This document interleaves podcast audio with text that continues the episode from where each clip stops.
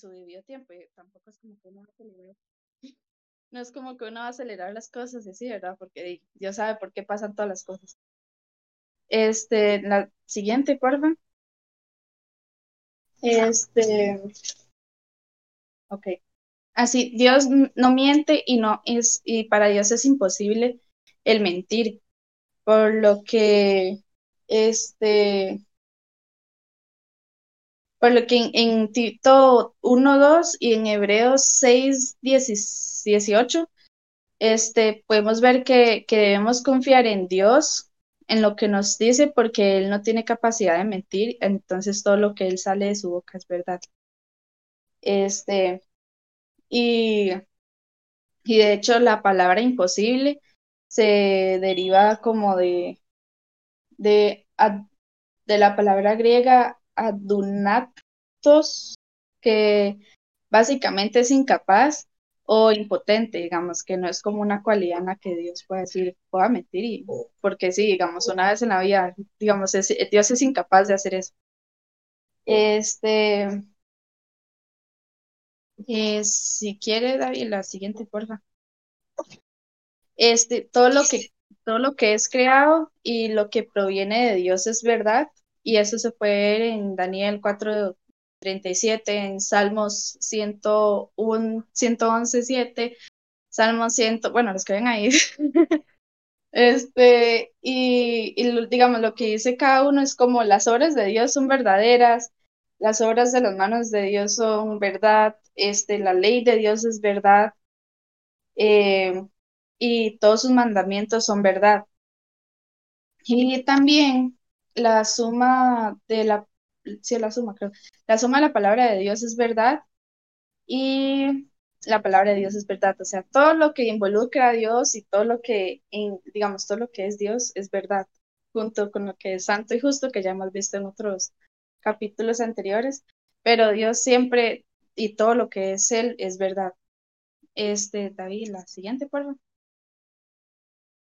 Ok, ahora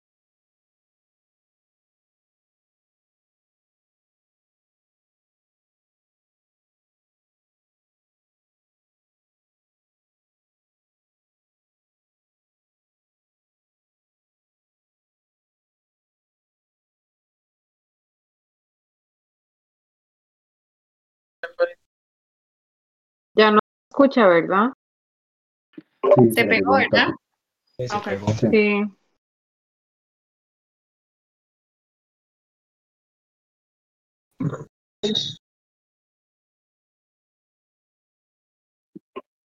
Tal vez decirle que quite la cámara porque seguro es el le está consumiendo.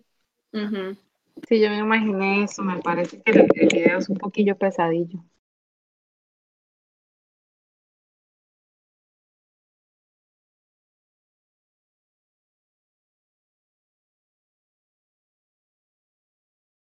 Sí, aprovechar de, para- lo que podríamos hacer es tal vez más bien apagar todas las cámaras igual para que ella no tenga que estar descargando sus datos. Ujú. Ok. Listo. Y ver, a ver si-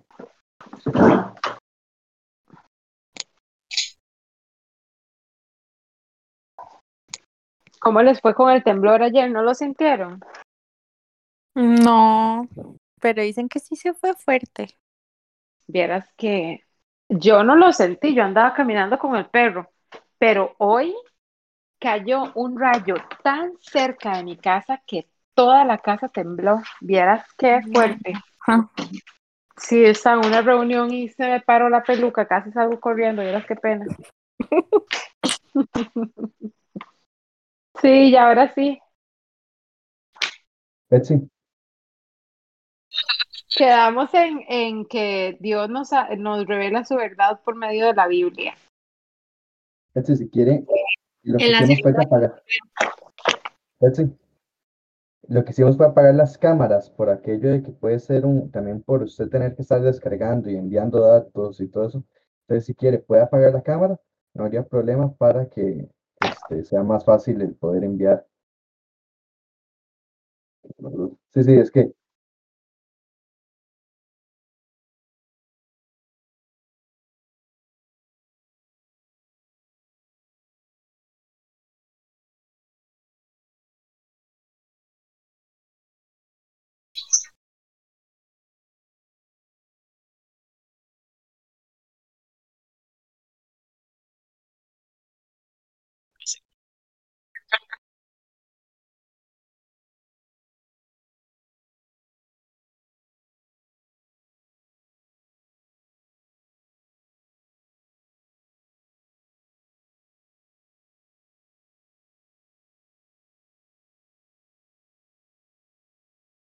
Ajá.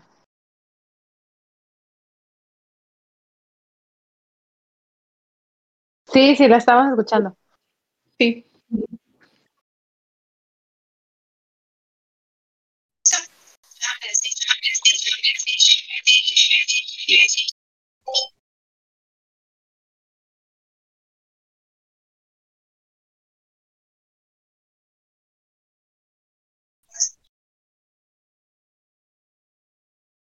Ujú, ujú.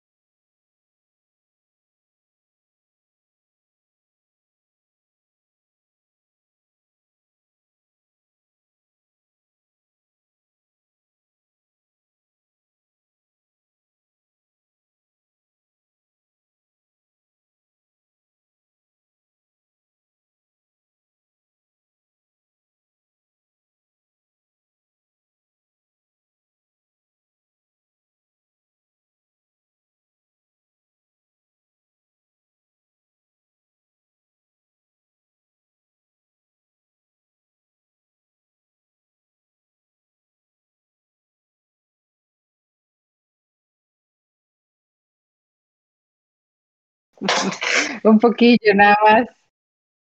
Este, no, pero muy bien, Betsy, muchas gracias.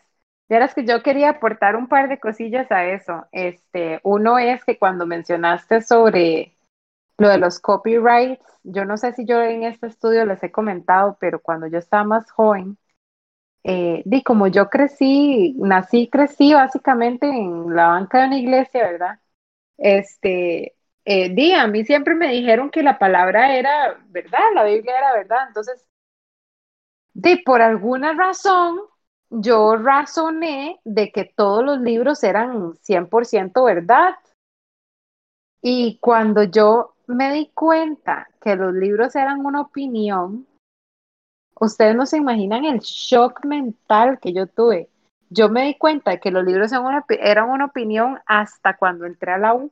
yo estaba en la universidad en una clase de, nunca se me olvida, era una clase creo que de auditoría.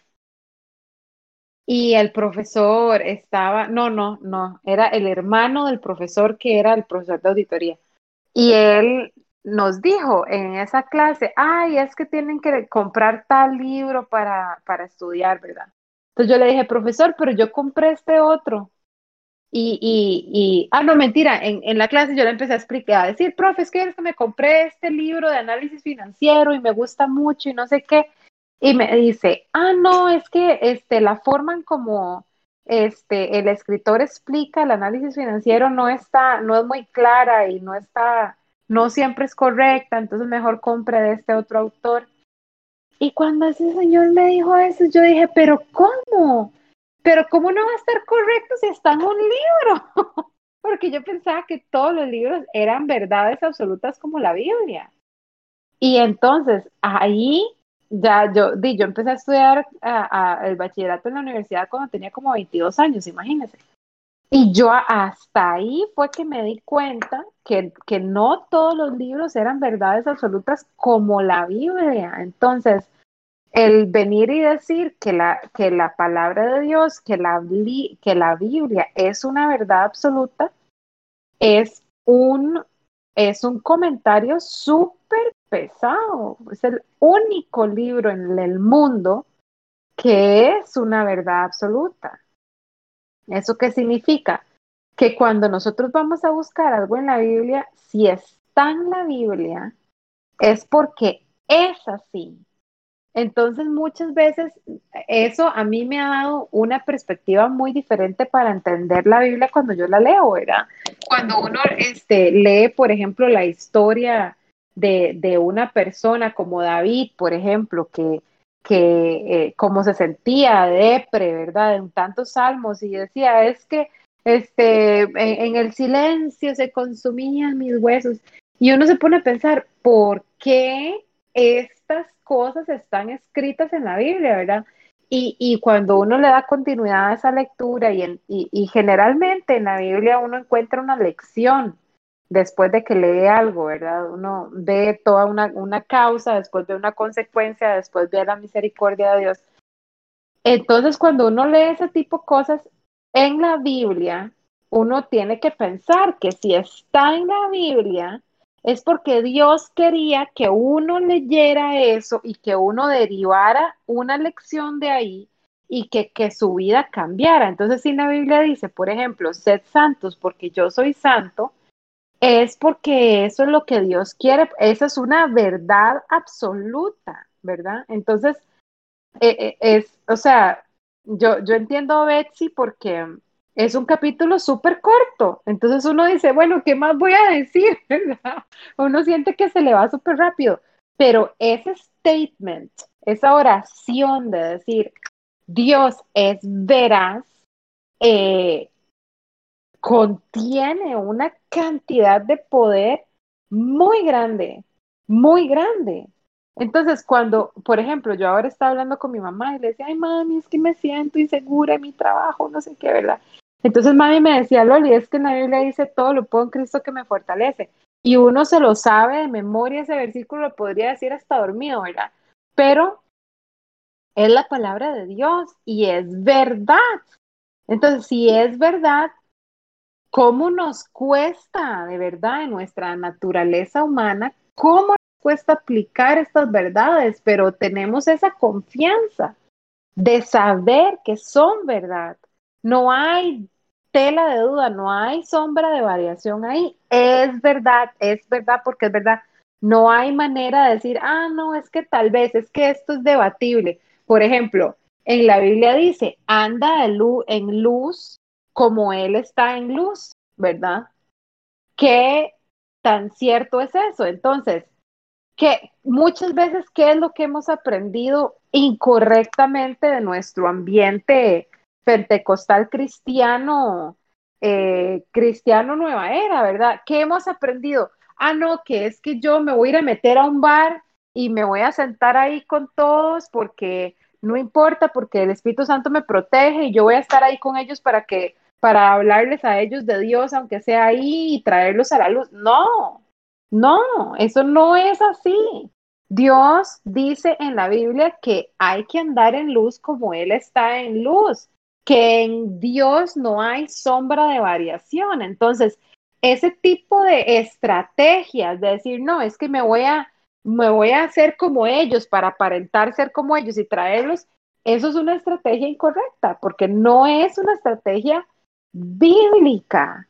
Un día yo pensaba en Pablo, eh, no, sí, en Pablo, que Pablo hay, hay una parte de la Biblia donde dice, y para, y para los fariseos yo fui fariseo, y para los otros fui lo otro, y para todos fui de todo. Entonces yo pensaba mucho en eso y decía, claro, eso justifica las estrategias de los evangelistas que se tatúan y que este, andan este, como cualquier otra persona en la calle, ¿verdad? Y no es que yo tenga nada en contra de los tatuajes, me encantan, pero eh, no, nos, no nos diferencian mucho, ¿verdad? Entonces, esas estrategias como lo que las acabo de comentar, ¿verdad? Ah, no, es que yo me meto en bares, es que yo escucho esto, es que yo ando así, es que yo salgo con aquello, es que, no, pero es que yo lo, yo, yo lo hago para que ellos vean que yo soy como ellos, para después traerles a Cristo. Y yo pensaba en eso y decía, bueno, eso se podría justificar con esa palabra de Pablo. Pero cuando Pablo este, habló de eso, es todo lo contrario, porque cuando Pablo habló de eso, Pablo se estaba refiriendo a que él había andado en la misma rectitud en la que habían andado los fariseos. Entonces no era, él no estaba diciendo, yo me hice como los pecadores para traerlos a Dios. No, al contrario, él estaba diciendo, no, yo me hice como el religioso más religioso que hay, que si había ley que cumplir, yo la cumplí toda, dice Pablo, ¿verdad? Y aún así, todo esto lo encuentro como, lo tomo por basura.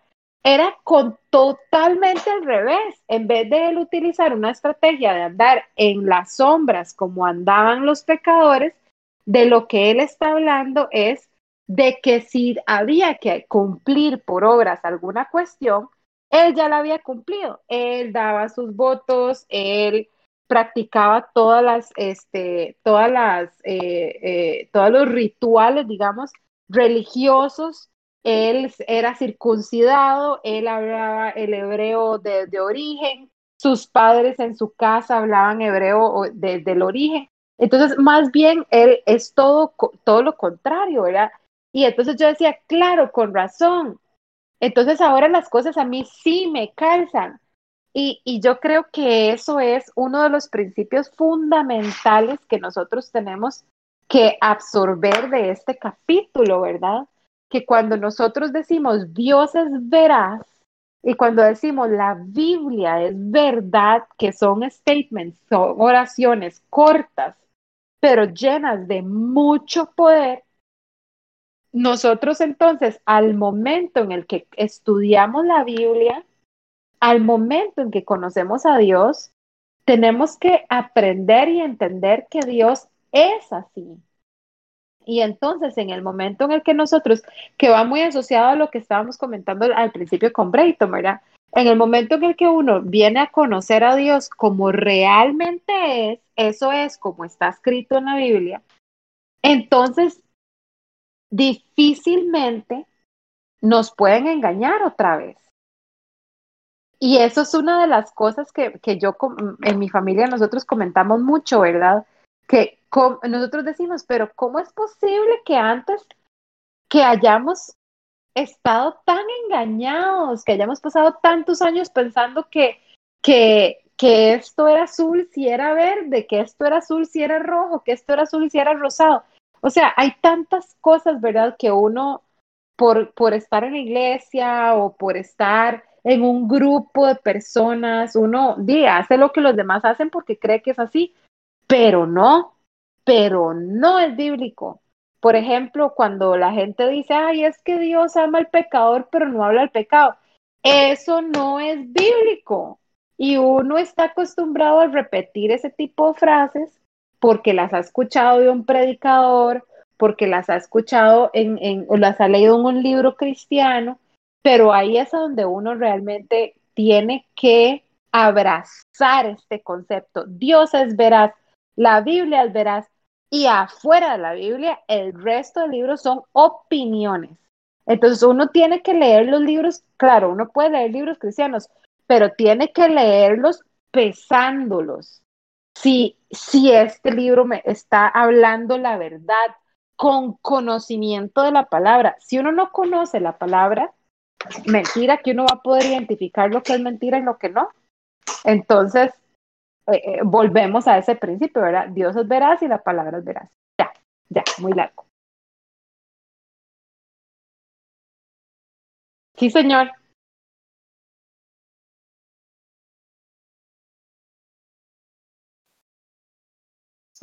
Buenas noches.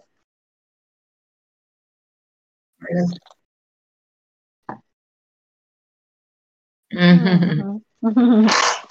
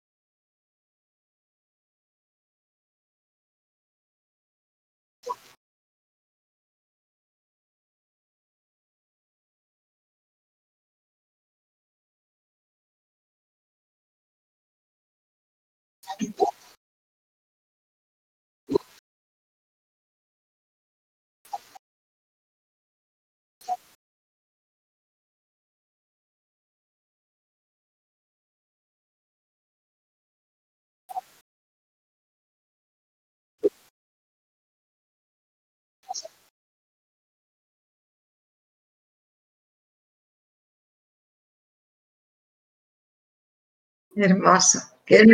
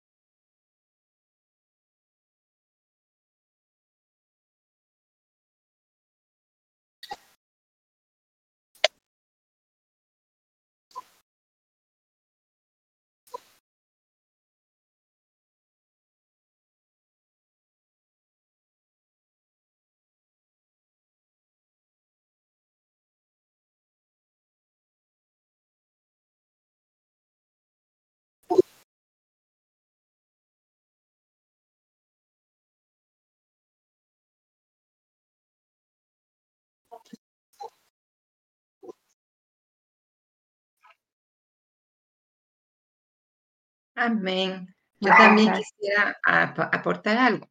Que bueno, saludo al hermano, que Dios lo bendiga, este hermano. ¿Cómo era el nombre del hermano? José. No, José, sí, don José.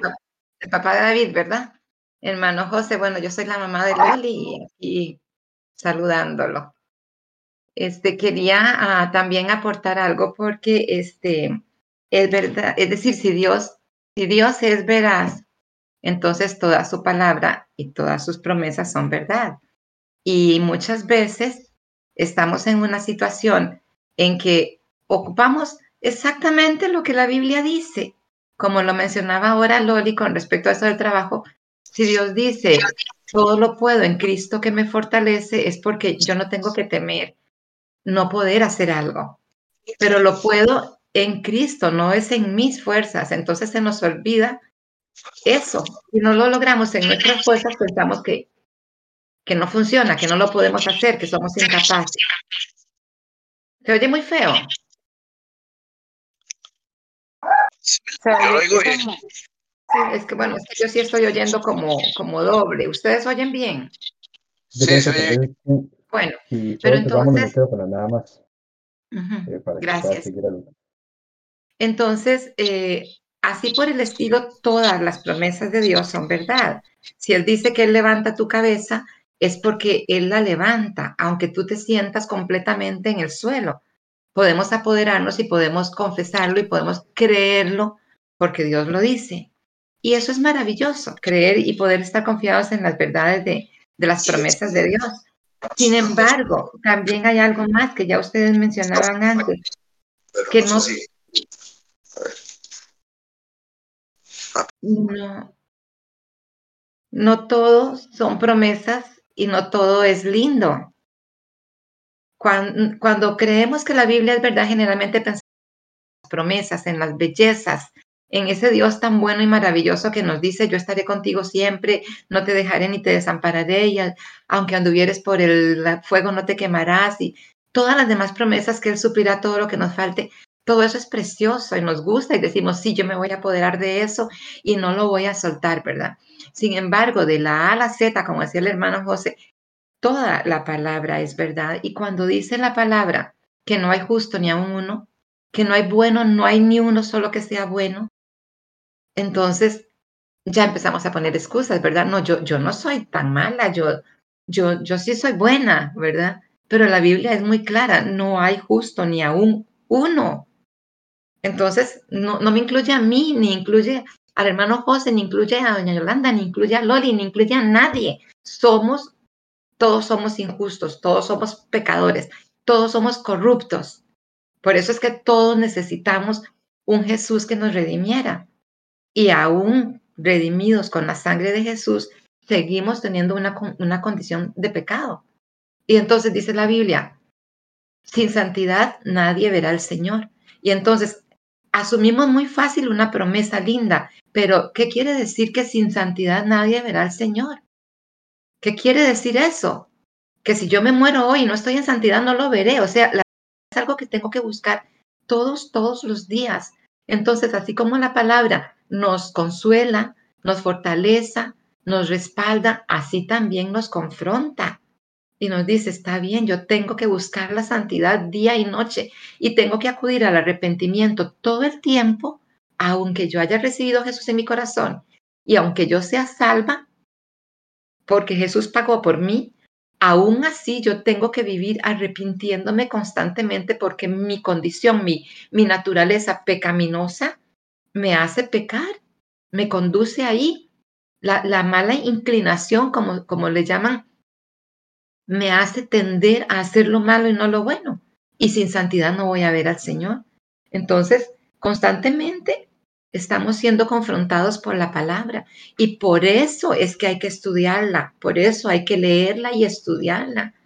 Y no tenemos excusa, nadie va a tener excusa, porque Dios se dio a conocer él mismo se dio a conocer, como decía doña Yolanda, por medio de Jesús. Él dijo, yo soy. Entonces tenemos que conocerlo, de verdad conocerlo, no solo lo lindo que Él hizo, sino todo lo demás. Y, y, además de, de habernos lavado con la sangre de Jesús, nos dio al Espíritu Santo. Entonces no hay excusa. O sea, tengo el deber de conocer a Dios. Entonces tengo que leer la palabra, tengo que escudriñarla para poder conocer a Dios y tengo el deber de actuar en consecuencia. Como también decía Brayton al principio, tengo el deber y la obligación de reflejar ese conocimiento en mi conducta, ¿verdad? Entonces, yo creo de verdad que no, no hay excusa, sino que tenemos que cuidar mucho la consecuencia, es decir, tenemos que cuidar mucho nuestro comportamiento porque va a traer una consecuencia, ineludiblemente. ¿Por qué? Porque Dios es justo. Así lo decía ahora el hermano José, es, Dios es justo y Él va a dar a cada quien el pago. Entonces, no nos podemos descuidar ni un poquito así. Y sí los insto a eso, a que lo tengamos aquí, a que nos confrontemos con la gracia de Dios, pero nos confrontemos con el pecado continuamente. Qué importante eso, porque nosotros hemos sido muy influenciados, creo que Betsy es la que tal vez lo puede experimentar de más a flor de piel, ¿verdad? En Estados, mi hermana el otro día que vive en Estados me comentaba de que en Estados ser cristiano está de moda, ¿verdad? Que es lo cool, que la gente eh, anda ahí, ¿verdad? Diciendo que Jesús y que la camiseta de Jesus Jesus Inside y toda la cosa, pero que, o sea, que no, que es eso que decía mami, ¿verdad? Que es como un feel good, ¿verdad? Es como, ay, qué bonito ser cristiano, lo bonito, pero no hay una vida, este, no hay ni una vida eh, bíblica, ni tampoco hay una conciencia de, de, pecado, ¿verdad? De redarguición de pecado y de santidad. Entonces, este, eh, eh, eh, nosotros realmente tenemos que, hacer esa conciencia y, estar muy claros de que ser cristiano es una responsabilidad súper grande que va más allá de las promesas. Este, yo le decía a mi familia cuando estábamos haciendo este estudio el año pasado, que yo firmemente creo que Dios nos está pasando por este estudio y que nos está dando esta oportunidad de afirmar nuestro conocimiento, pero no es para, ay, qué lindo ser cristiano y qué lindo conocer de. No, o sea, este conocimiento nos demanda una responsabilidad, no solo en nuestra propia vida, ¿verdad? Sino para con nuestro alrededor. Va a llegar esa oportunidad, ese momento, esa circunstancia en la que lo que estamos aprendiendo va a ser probado, no como un examen, sino como una vivencia, cuando nuestra propia vida se vea sometida a un evento, a una circunstancia en la que nos va a tocar aplicar ese conocimiento. No es como cuando uno va al cole, ¿verdad? Que uno dice, bueno, otro día, hoy será un día más en los que M por B es igual a B, eh, M, por, M por X es igual a B, o sea, esa fórmula uno nunca la esté, uno realmente muy pocas veces en la vida la llega a usar, ¿verdad? Eh, no es así, sino que uno realmente en la vida cuando aprende de este tipo de cosas de Dios, es confrontado con esta realidad y es confrontado con el, ok, yo realmente creo que Dios es veraz, realmente creo lo que dice la Biblia, realmente lo aplico y vivir de esa manera, ¿verdad? Es tan importante. Bueno, muchas gracias a mi mamá y a, a doña Yolanda y a don José por aportar. ¿Alguien más quisiera aportar? Algo que haya aprendido durante este capítulo. Hola, ¿me escuchan? Sí, Sí, eh, este comentario es completamente aparte de todo lo que hemos venido hablando de esta línea, que de hecho me parecía bastante genial, entonces les agradezco igual a Loli, a doña Amelia, a mis papás por sus comentarios. Y este, este es un tema completamente aparte, algo que me pareció interesante de lo que Betsy decía, que de las fuentes confiables y que del copy-paste, de que, de que yo no, no hice copy-paste. Y este, nada más como un dato curioso de esta situación eh, es porque en la Biblia hay retractores de la Biblia que hablan de que, de que la Biblia tiene errores. Y de hecho hay un movimiento cristiano en Estados Unidos que se llama eh, Cristianos Progresistas, creo que es. Que de hecho ellos dicen, no, es que la, la Biblia no es la palabra de Dios, es que la Biblia solo es una, ¿cómo era? Solo era como un recopilado de cosas porque está llena de errores y Dios no tiene errores, entonces la palabra de Dios no es la Biblia. Y, y entonces hablaba de eso, hay- pero eh, entonces hay mucha gente, inclusive hay gente que dice seguir a Jesús que, que rechaza el concepto de Biblia. Y uno de los datos curiosos, uno de los puntos curiosos es que eh, hay gente que dice que la Biblia tiene plagio que fue inspirada por diferentes culturas de diferentes momentos. De hecho, si ustedes leen el libro de, este, la guerra, ¿cómo se llama? El arte de la guerra, creo que es de Sun Tzu, que ah, tiene una frase que la Biblia también suena más o menos parecida, y hay un caso en específico, que es el dato curioso, que hablan de, por ejemplo, el- lo que es la frase de la ley de oro, que esa ley de oro, no sé si la han escuchado, que Jesús dijo, eh, hagan, hagan a los demás lo que les gustaría que hagan con ustedes. Una de las cosas que la gente dice es que este, Jesús estaba haciendo plagio ahí porque utilizó una frase que ya existía. Esta frase fue mencionada por Confucio, digamos, es una de las primeras personas que se sabe que haya hecho una frase parecida. Y eh, Confu- Confucio estuvo mucho tiempo antes de Jesús. Pero la, la cosa de esto es que lo curioso es que podríamos decir, "Di, eh, Jesús hizo plagio, porque la frase de Confucio era, este, no hagan a los demás lo que no les gusta que hagan con ustedes. Pero lo curioso de esto era que Jesús, sabiendo, porque en, en este punto sabemos que Jesús era perfecto, Jesús no tenía, eh, no hay ninguna cosa en la vida de Jesús que no haya sido milimétricamente planeado y controlado. Y algo que me parece muy curioso es que Dios decidió utilizar una frase que es muy similar a, a la que alguien había dicho. Lo curioso de esto es que Jesús cambia la, la forma en que las cosas se hacen. Eh, hay, inclusive, que pueda haber frases parecidas, Jesús cambia la forma y le da la esencia de él, porque de hecho hay otras frases donde dice, ustedes han escuchado tal frase, pero yo les digo esto, y en este caso de la ley de oro, eh, la ley de oro, Jesús cambió las cosas y en lugar de decir, no le hagan a los demás, Jesús lo pasó activo, donde dice, hagan a los demás lo que les gustaría que hagan con ustedes.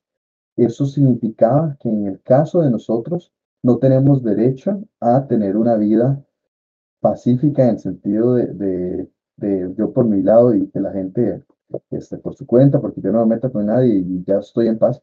Jesús exigía y nos y espera de nosotros una acción y que esto es concuerda con el resto de la Biblia, concuerda con el tema del, de los frutos, de que hay muchas cosas que nos, que como se habló previamente, son evidentes. Y, y este tema lo que muestra es que aunque podríamos decir, "Di, este, Jesús hizo plagio, en realidad no, este, igual la Biblia, aunque tiene, inclusive, por ejemplo, otro de los errores que dicen es que la historia de, de la muerte de Judas se cuenta de dos formas diferentes. Pero inclusive de eso hay justificación. Lo que quiere decir es que es muy, muy bueno, muy exagerado el, la amplitud con la que hizo Dios las cosas, de modo de que no hay nada que se pueda argumentar en contra de la Biblia. Y normalmente cuando escucho a alguien que argumenta algo en contra de la Biblia, estoy seguro que voy a poder encontrar algo que va a demostrar que eso no es verdad, porque la confío en, en la veracidad de Dios. Confío en que no hay nada de lo que Dios haya hecho que no esté milimétricamente diseñado y que por otro lado no, este, esta, esta parte también se pasa a la Biblia, aun cuando, por ejemplo, la historia de Judas se cuenta de dos formas diferentes, está, hasta la misma Biblia dice como, se dice como que la historia de la muerte de Judas no es un hecho fijo, sino que es como un, fue como un rumor que se esparció entre la gente de cómo murió Judas. Entonces, hasta ese punto, que podría decir uno, como dice, es algo pequeño y eso muestra que la Biblia es falsa, porque, entonces, porque el Espíritu Santo, pero él dice que fue como, que era como un rumor que se estaba pasando, que hacía, había muerto Judas. Entonces, me parece muy, muy grande el tema de que no hay nada que podamos eh, dejar en falso, no hay nada de la Biblia que quede fallándole a, a alguien más, digamos, que quede algo ahí raro Inclusive hay gente que dice que Pablo no tenía derecho de hablar y no sé qué.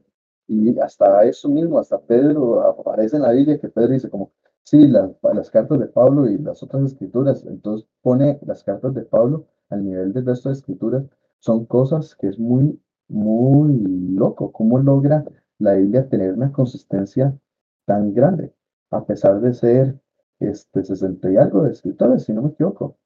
Y, y eso me parece muy, muy loco y me parece que es una de las cosas que muestra que a pesar de que uno podría este, perder tiempo buscando detalles que digan, no, es que la Biblia no es veraz, hasta la misma Biblia puede mostrar y seguir mostrando de que, es consistente todo lo que dice de principio a fin, contando la historia de cómo Dios redime a la humanidad, cómo Dios es grande, cómo Dios es bueno y cómo Dios es justo. Entonces me parece muy, muy loco. Muchas gracias, David. ¿Alguno más quisiera em, comentar sobre lo que ha aprendido en este capítulo? ¿O alguna duda?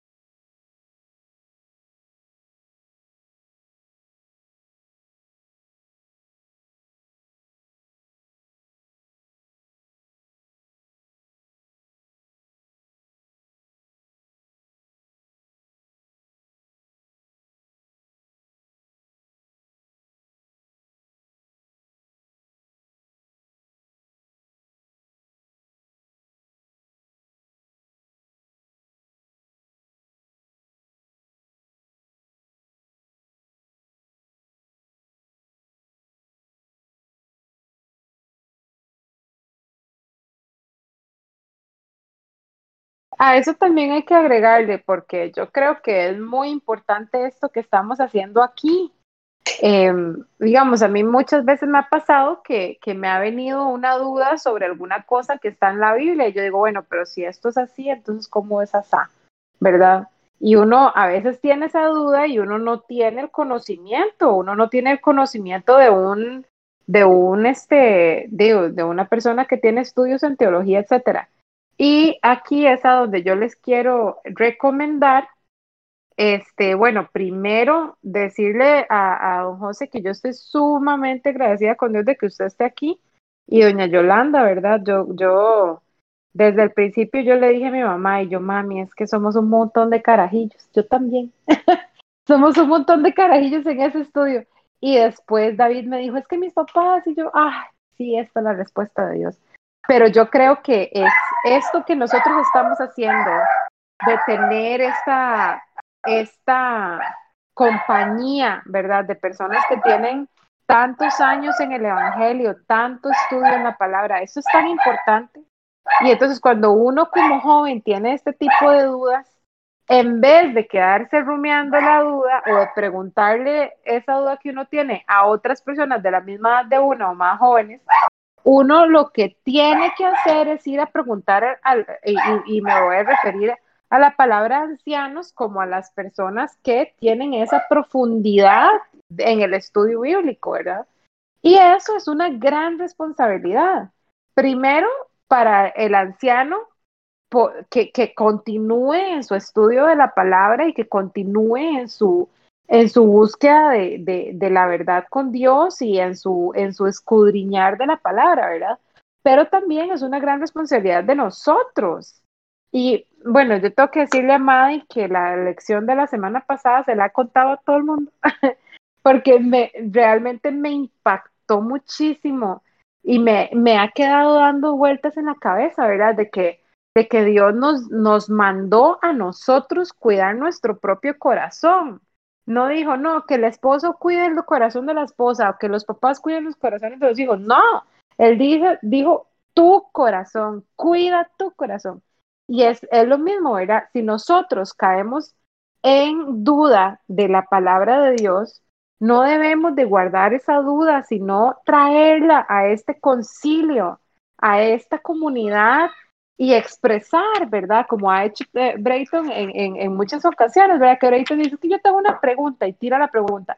Y así, este es el foro correcto para expresar ese tipo de dudas, ¿verdad? Y para salir de ese tipo de dudas juntos. Eh, porque uno puede darle cabida a ese tipo de dudas en la cabeza y se puede enredar y se puede hacer un colocho solo. O puede, dependiendo del tipo de amistades que uno tenga o de las personas con las que uno se asocie, este, di, son un montón de gente que está exactamente en el mismo nivel de uno, di, pues en vez de ayudarnos nos vamos a confundir más, ¿verdad? O nos vamos a dar respuestas entre nosotros que no. Entonces, esta visita siempre a, hacia los ancianos conocedores de la palabra, ¿verdad? Hacia nuestros, en este caso, al, a don José a la, y a doña, ya, eh, doña y a mi mamá, ¿verdad? Que son personas que tienen tanto legado en la palabra de Dios y tenemos dudas, eh, primero agradecidísimos con Dios de que tenemos este recurso y segundo, utilizar ese recurso. Una de las cosas que yo tengo que confesarles que me duele es que es que yo tuve a una persona en mi vida con un conocimiento increíble de la Biblia, que era mi abuelito, el, el papá de mi mamá. Ese señor se sabía la Biblia de tapa a tapa, se lo juro. Yo les preguntaba, él decía, es que yo me sé la Biblia de memoria. Y yo decía, abuelito, a ver, ¿qué dice el versículo tal? Y me inventaba una cita. Y él decía, ay, ese, ese libro no existe. O e, ese capítulo llega hasta el versículo tal. Y yo iba y me fijaba y era verdad. Y yo le decía, abuelito, ¿qué dice tal versículo? Y si la cita existía, él me decía lo que decía el versículo y yo iba y lo buscaba y era verdad. Y yo no le saqué suficiente provecho. Yo debí de haber invertido más tiempo en compartir con mi abuelito y en aprender más de él. Y, y, muy seguido yo menciono a mi abuelito en nuestras conversaciones y yo le digo a mami, a mis hermanas y chiquillos, ustedes saben, abuelito, que se sabía la Biblia entera ¿Se imaginan la capacidad que él tenía para aclarar aquellas dudas que uno tiene cuando uno dice, es que la Biblia parece que se contradice en este versículo? Mi abuelito nos hubiera podido aclarar esa duda, pero bueno, ya mi abuelito se murió. Entonces, aprovechar los recursos que Dios nos ha dado. Aprovechar ustedes que sus, sus ambos de sus padres son, son cristianos, en este caso Brayton, que, que es amigo de la familia, que, que puede ir a sentarse una tarde de café, aproveche, aproveche. Cuando se tenga una duda u otra, aproveche ese recurso que, que, son ellos y, y bueno, yo a mi mamá y así. Y ya, muchas gracias. Adelante.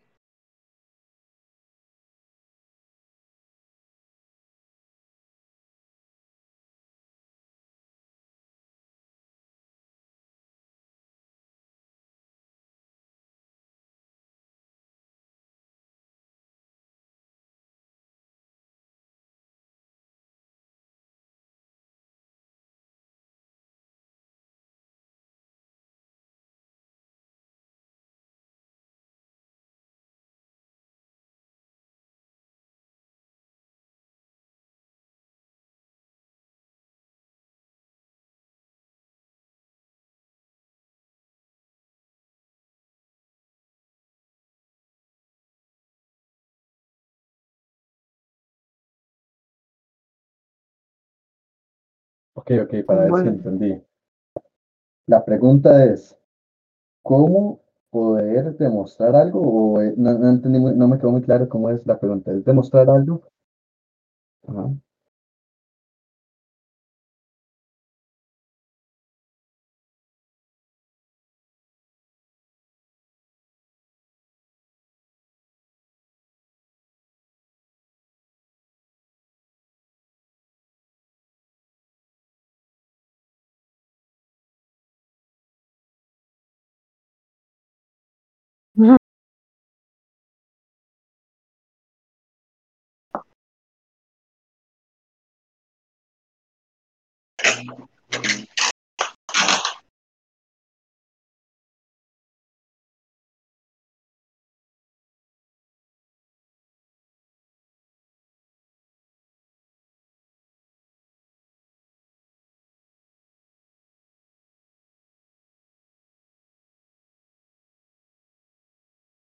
Eh, como una persona que es, que, que conoce mucho de, de la Biblia y que viene y te dice, no, es que esto que la Biblia dice es, no es verdad por A, B, C, algo así, muy fuertes. Ujú. Bueno, yo me, me, eh, entiendo lo que estás diciendo porque uno en la vida no siempre se ve confrontado a este tipo de, de situaciones, pero sí suceden. Y hay tres cosas que uno puede hacer, eh, o desde mi perspectiva. La primera es que vos tenés que orar y, y Dios te va a indicar, uno, la palabra sabia con la que vos vas a hablar a esa persona, o dos, no hablar. Porque la Biblia a nosotros nos instruye tanto en entrar en argumento como en callar. Y ahí es a donde uno realmente tiene que ser, discernir, digamos, o estar en comunión con Dios, en comunicación con Dios para saber cuándo es que uno debe de entrar en argumento y cuándo no. Em, en la Biblia dice que dice, abre, que yo llenaré tu boca, ¿verdad? Entonces, si Dios nos pone en una situación, en una circunstancia en la que debemos de hablar y nosotros realmente pedimos a Dios, oramos y pedimos a Dios que nos dé eh, sabiduría en ese momento, Dios va a poner las palabras correctas en nuestra boca para argumentar. Pero también es importante saber que no siempre cuando uno está en una circunstancia de argumentar con otra persona es lo que uno debe de hacer. De hecho, este, hay, hay, en la misma Biblia dice que uno